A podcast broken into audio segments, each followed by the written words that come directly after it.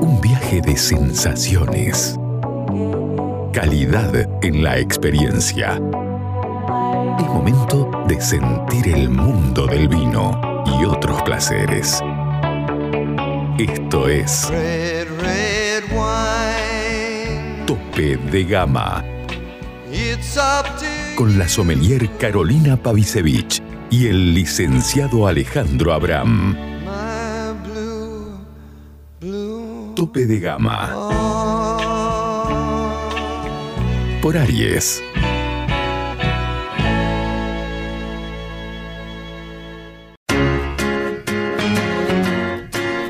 Llega a Salta una nueva forma de vestir tu casa. The Linen Factory. La mayor calidad y fibras naturales en fundas de edredón, cubre somier, todo tipo de cortinas, manteles y más.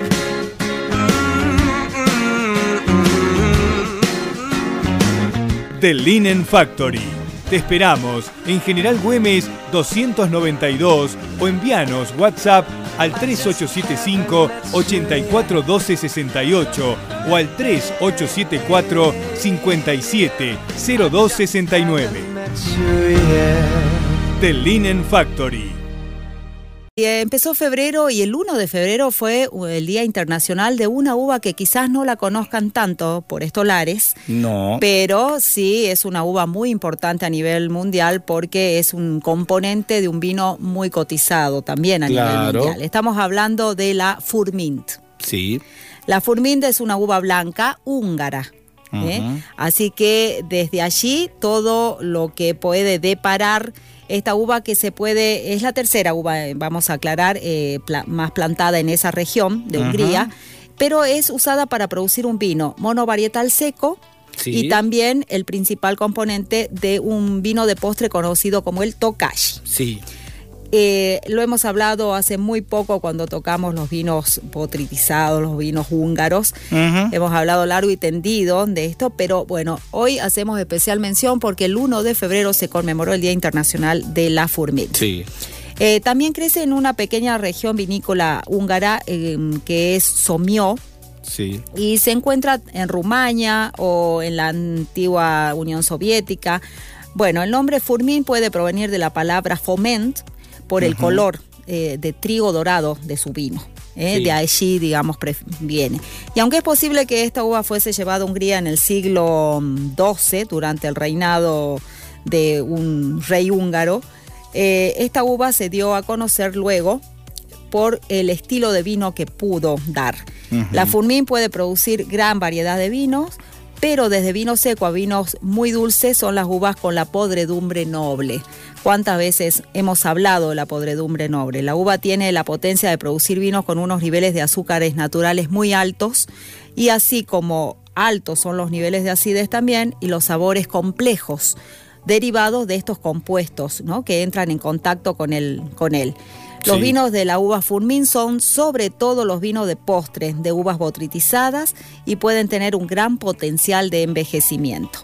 Algunos ejemplares de buenas añadas, eh, descritos por ejemplo como casi inmortales, Eh, así se los describe directamente, son más habituales en el estilo Atsu del Tokashi, que se hace con el mejor 10 al 15% de las uvas de Furmin cosechadas. Sí. Y este potencial de envejecimiento viene del balance de acidez y de eh, los altos niveles de azúcares que actúan como conservantes durante el proceso justamente Sí. de envejecimiento.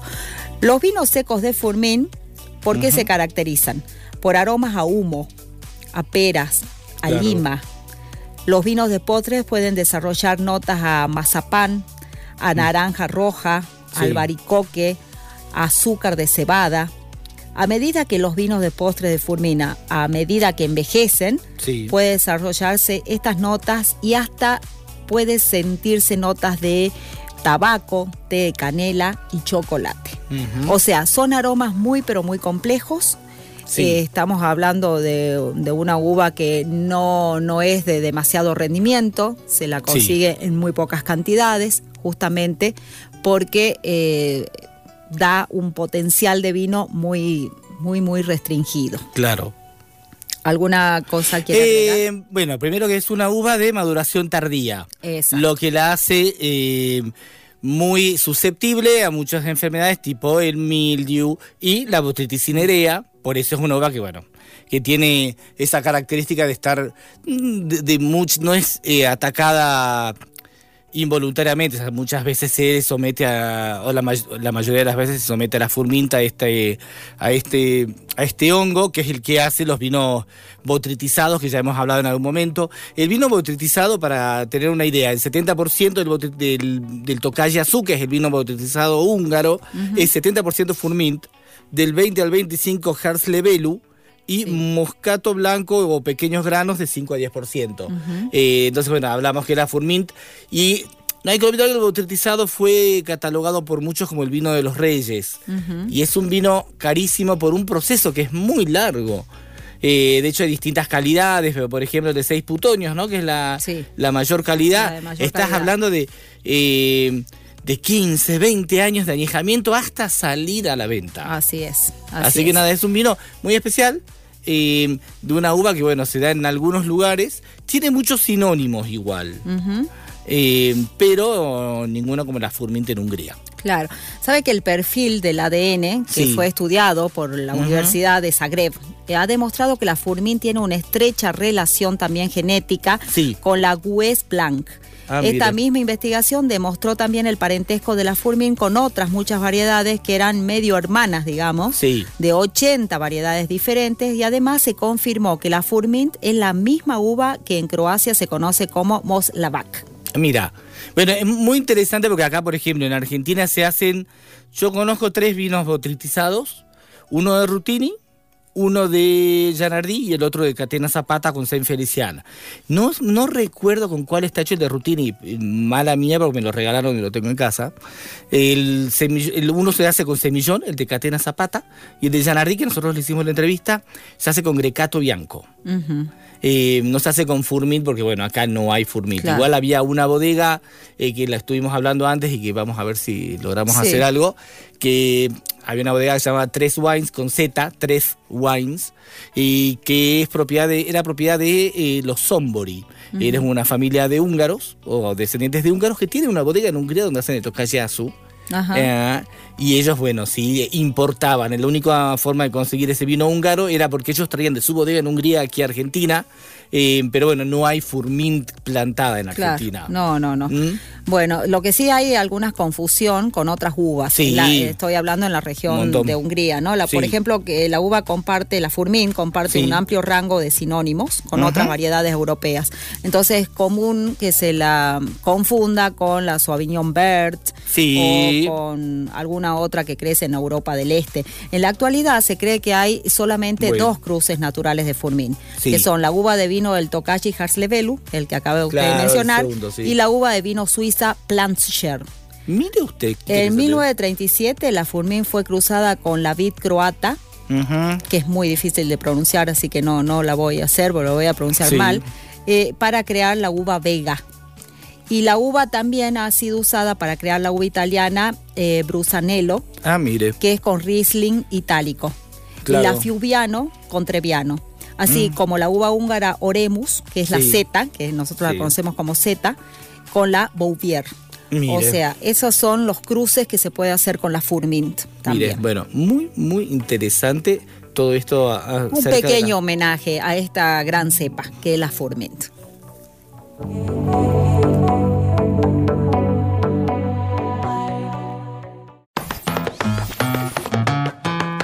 ¿Querés encontrar los mejores vinos de Salta a precio de bodega? Cafayate Wines. ¿Querés quesos y fiambres artesanales? Cafayate Wines. ¿Querés hacer envíos a cualquier parte del país? Cafayate Wines. ¿Querés productos regionales gourmet, escabeches y salsas deshidratadas con ingredientes autóctonos? Por supuesto, Cafayate Wines. En Caseros, esquina de Anfunes, frente a la iglesia San Francisco.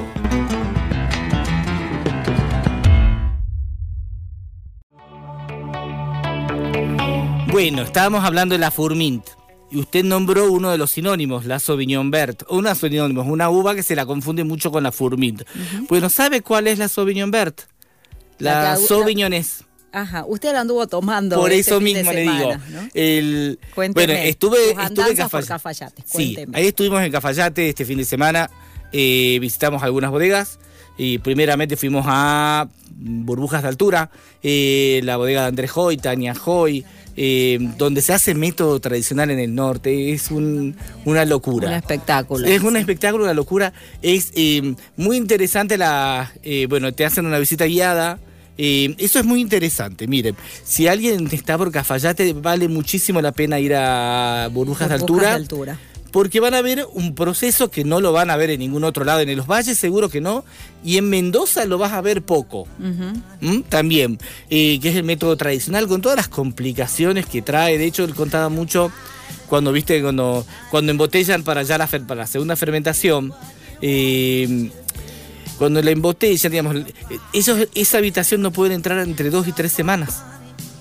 Porque se pierde un 2 por 3 de la 2 o 3 por, por ciento de la producción o más, no me acuerdo. Eh, porque las botellas explotan de la Ah, presión algunas. Claro. Entonces, después de tres semanas se puede entrar para ver qué es lo que quedó y Ajá. seguimos. Porque si no, pues te puede saltar el corcho en el ojo, más o menos, ¿no? Pero bueno, es algo muy interesante Claro, que es probamos. se concentra el gas carbónico, Sí, están sí. las lías en... Pero muy, muy interesante. Ahí tiene la, nos mostraba la máquina donde se hace como, cómo hacen el degüelle, Sí, el congelamiento. Es súper interesante. Y él contaba, eh, porque ellos son, son seis operarios, creo que entre todos lo hacen, cuando tienen que hacer el degüelle, en 40 segundos se destapó, se sacó el, el- la tapa sacó la tapa corona, se sacó la, el hielito, digamos, con las lías.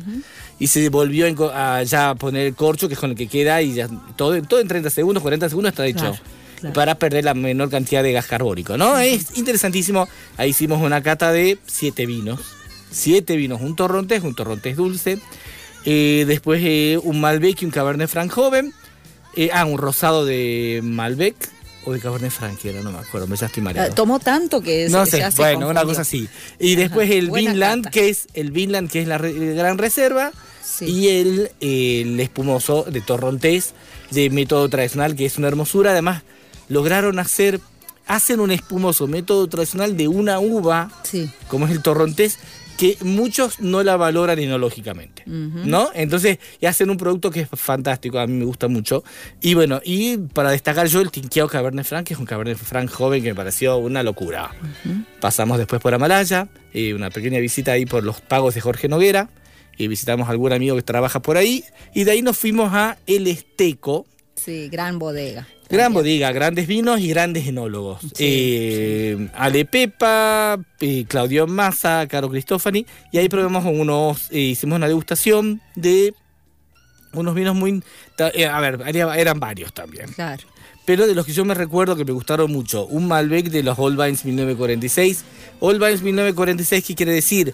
Son eh, parrales eh, o, o plantas plantadas en 1946. Entonces son parrales viejos. Los Old Vines es una línea que hace el esteco en homenaje a sus, a sus parras más antiguas. ¿Qué tienen? Dan muy buenos vinos, pero a la vez muy poca producción por la edad. Claro. ¿no? Entonces son vinos más caros, digamos. Un Malbec, los Old Vines son sin madera. Ahora, lo hacen, eh, eso, a eso iba el Son sin madera los Old Están Vines. haciéndolo también con huevo de concreto, ¿verdad? Ahí- Eh, creería que sí. Eh, los Old Vines son sin, eh, pero son sin madera, eso seguro que sí. Son en concreto, que a mí me gusta mucho el concreto también. Sí. Un Malbec de Old Vines increíble. Un Merlot de Fincas Notables 2019, pero que era una absoluta locura. Y después también un Malbec de Chañar Punco, eh, que era una belleza. Que eso es mm, eso es mano de Claudio Massa, porque Chañar Punco es Claudio Massa, Cafayate es Caro Claro. Cristofani. Sí. Una cosa hermosa. Y al otro día eh, eh, desayunamos y nos fuimos a Domingo Molina, a los pagos de Rafa Domingo, Osvaldo Domingo. Así empezó su domingo, Claro. en Domingo Molina. Sí, y ahí, bueno, fuimos hermoso. Yo no había ido nunca a Domingo Molina y me pareció un lugar hermoso, con una vista increíble de, de- de los valles. Eh, y ahí, bueno, eh, tomamos, ahí tomé el la Sauvignones, el la Chesanese. Cuénteme de esa, a ver. Bueno, la Sauvignones. Estamos hablando primero, de a- una cepa italiana. Sí, la Sauvignones en realidad es originaria de Burdeos, de Girondins. eh, de esa zona de Girondins. A ver, el, se llama Sauvignonés, que quiere decir como parecida a la Sauvignon Sí. Blanc. También se la conoce como Sauvignon Vert. Se da en algunos lugares de Eslovenia, algo de Francia, mucho en el Friuli, en Italia. En Italia, claro. Eh, sí, la, de y la mucho tenía. sabe dónde. En Chile. Ah, Que vino, ¿se acuerdan la historia del Carmener y el Merlot? Sí, Que Sí, estaba sí. el Merlot y el Merlot Merlot. claro. Bueno, esto estaba, lo pasó lo mismo contra la, Savoy- la Sauvignonés y la Sauvignon Blanc. Ah, claro. Ten- Tenían Sauvignonés sin saberlo. Eh, una cosa así, pero se planta mucho la Sauvignonés. La diferencia de la Sauvignonés con el Sauvignon Blanc es que es menos ácida y Pero es no más floral. tener muchas hectáreas, ¿no? De esta. La verdad no le pregunté. Y no estaba tampoco Rafael, ¿de dónde me iba a llamar para Claro. preguntarle eso? Pero ya le vamos a preguntar. Eh, y es una uva que es más floral, es frutal, muy apera, por ejemplo, manzana verde. Eh, tenía una buena acidez, pero no es la acidez que tiene Sauvignon Blanc. Claro. ¿Mm? Un- bueno, me, me traje una botella de Claro. Sauvignones porque no hay mucho. De hecho, todos los blancos de Domingo Molina, si usted va, si usted ve, digamos, tenés el mortero blanco y el Domingo Molina blanco. Bueno, el mortero blanco creo que 60 Sauvignones y después no sé cómo es un menor claro. porcentaje de Torrontés y de... Claro, eh, ¿lo está usando para corte o, o el- va a hacer algún No, el? Jetta. El Jetta tiene un Sauvignones 100%. Ah, bien. En la línea Jetta. Después vos tenés, digo, en el, en el Domingo Molina Blanco, creo que es 33, 33, 33, Sí. de, de Sauvignonés, Torrontés y Sauvignon Blanc. Y en el Mortero Blanco es 60% Sauvignonés y no sé cuáles son los porcentajes de las otras dos, eh, de que también es Sauvignon Blanc y Torrontés. Muy, muy interesante, eh, algo muy diferente. Y después probamos, o sea, en la degustación que teníamos, era, estaba la Chesanese. A ver. La Chesanese. ¿Qué quiere que le cuente de la, cha- de la Chesanese? La Chesanese es otra uva italiana. aprendido, cuénteme. Es otra uva de Italia. Eh, que tiene, a ver, sinónimos que tiene es la Bambino, la Bombino Nero, Bombino Nero, la Chesanese Adachino Grosso, Chesanese Adachino Piccolo, hay un montón. Eh, es- se la primero, primero se la ubicó en, la- en los alrededores de Florencia. ¿m? Sí. Y existen dos variedades, la Chesanese comune y la Chesanese tafile, que es una uva más pequeña que se considera de mayor calidad. Eh, bueno, a ver, ¿qué me pasó a mí? Me pasó una uva hiper interesante. Yo probé, la tiene dos Chesanese 100%. Rafa, mira, es una locura eso. A mí me me, me- fascina. ¿Cuál sería la nota más sobresaliente Bueno, de esa cepa? eh, frutas muy maduras Ajá. frutas muy maduras. Vi- ¿Vio esa característica de los vinos italianos que son potentes? Tiene mucho de los que yo noté en varios, ¿no? En el Barberá y en otras uvas italianas, que son potentes, Sí. eh, pero a la vez tienen como esta fruta madura y a la vez acidez. Ujú. Sí, la Muy, acidez muy- en los vinos italianos sí. siempre está presente. Que tiene mucho que ver con la gastronomía, que lo hablamos mucho, con la gastronomía llena de tomate y que el tomate es muy difícil de maridar si no tenés unos vinos ácidos, ¿no? Eh, a mí me pareció eh, como fruta madura, como en boca, a ver, en nariz te daba con la mermelada de frutilla, Sí. frambuesa, y en boca era fruta de pasa, fruta pasa. Era muy interesante. Yo probé la versión eh, en Cuba de roble. Ajá. Esa la, la probé ese, de ese día. eh, muy interesante, ¿no? Le digo que es interesantísimo. El- la uva me pareció muy rico. Es un vino, como digo, potente, pero con una cosa, tiene su pimiento negro, Claro. eh, su pimiento- tiene su pimiento, digamos, a ver qué más le puedo decir. Eh, sí, todas frutos, eh, frutos negros. Claro. Tiene una característica como, es como aterciopelado. Mm. Es muy interesante el vino. Es muy diferente a todo. Para mí es muy diferente a lo que, pro- lo, lo que uno conoce como Claro, vino Son esos vinos que te quedan en la memoria. Claro, pero es como para mí la El nota chip. que la- el retrogusto es a fruta pasa. Ajá. ¿Mm? Bueno. A mí. Está bueno. Yo me traje, me he comprado yo, aparte, el chesanese, pero en huevo de concreto. Que también tiene, tiene en huevo de concreto y en roble. Así que voy a probar en algún momento qué, qué pasa con el huevo de Falta concreto. que nos cuente qué pasa con el huevo en concreto. Después tomamos un 100%. Linda experiencia, sí. lindo aprendizaje. Un Sigue 100% aprendiendo tanat mucho. también. Ajá. Eh, con los quesos de cabra, que, que también propiedad de la familia Domingo, Claro. muy ricos esos quesos. Y bueno, obviamente no nos podíamos ir sin una copita de Leonor Molina. Ah, claro, no se podía ir de esa bodega sin por lo menos una copita de bueno, Leonor Molina. Sí, una copita del Supremo. elixir. Del elixir, porque Leonor Molina Porque a mí, a mí me pasó, yo se lo dije a Rafa, creo que es de esos vinos que cuando probás ese vino decís, ah, hay otros vinos, ¿no?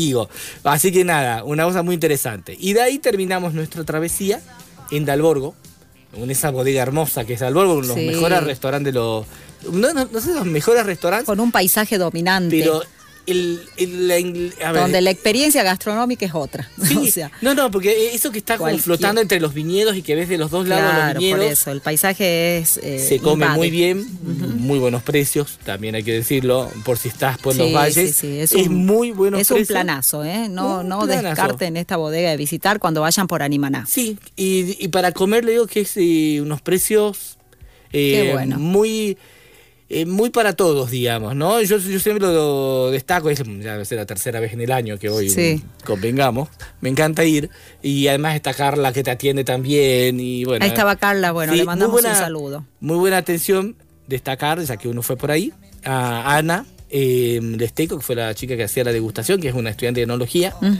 divina, muy, muy completa su, eh, su explicación. Sí. Eh, lo mismo la atención de Juan en Domingo Molina, muy amable. Y, eh, y obviamente todas las chicas que te atienden en, en Dalborgo, que es muy excelente atención, to- todas las chicas que están ahí. Así que nada, una hermosa experiencia, eh, da pl- realmente placer tener Cafayate tan cerca. Eso. ¿No? Eso es, es así. Bueno, me alegro que haya pasado tan lindo fin de semana y que cuente sus experiencias acá. ¿eh? Sí, sí, Eh, sí, con claro los sí. vinos. Así que bueno, hay vinos todavía por tomar, así que después lo contará cuando lo pueda, Claro que lo pueda catar.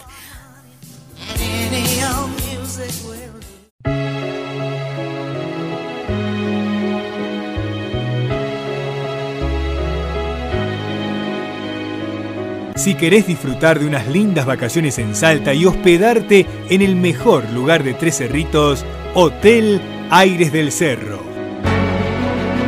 Con ambientes a estrenar, todo equipado en un estilo minimalista, a metros del shopping y de un importante polo gastronómico. Hotel Aires del Cerro. Conocelo en Instagram o Facebook y haz tu reserva al 3876-057-126 o mail reservas. Hacemos degustaciones de vinos de nuestro Valle Calchaquí, descuentos especiales para wine lovers. Hotel Aires del Cerro.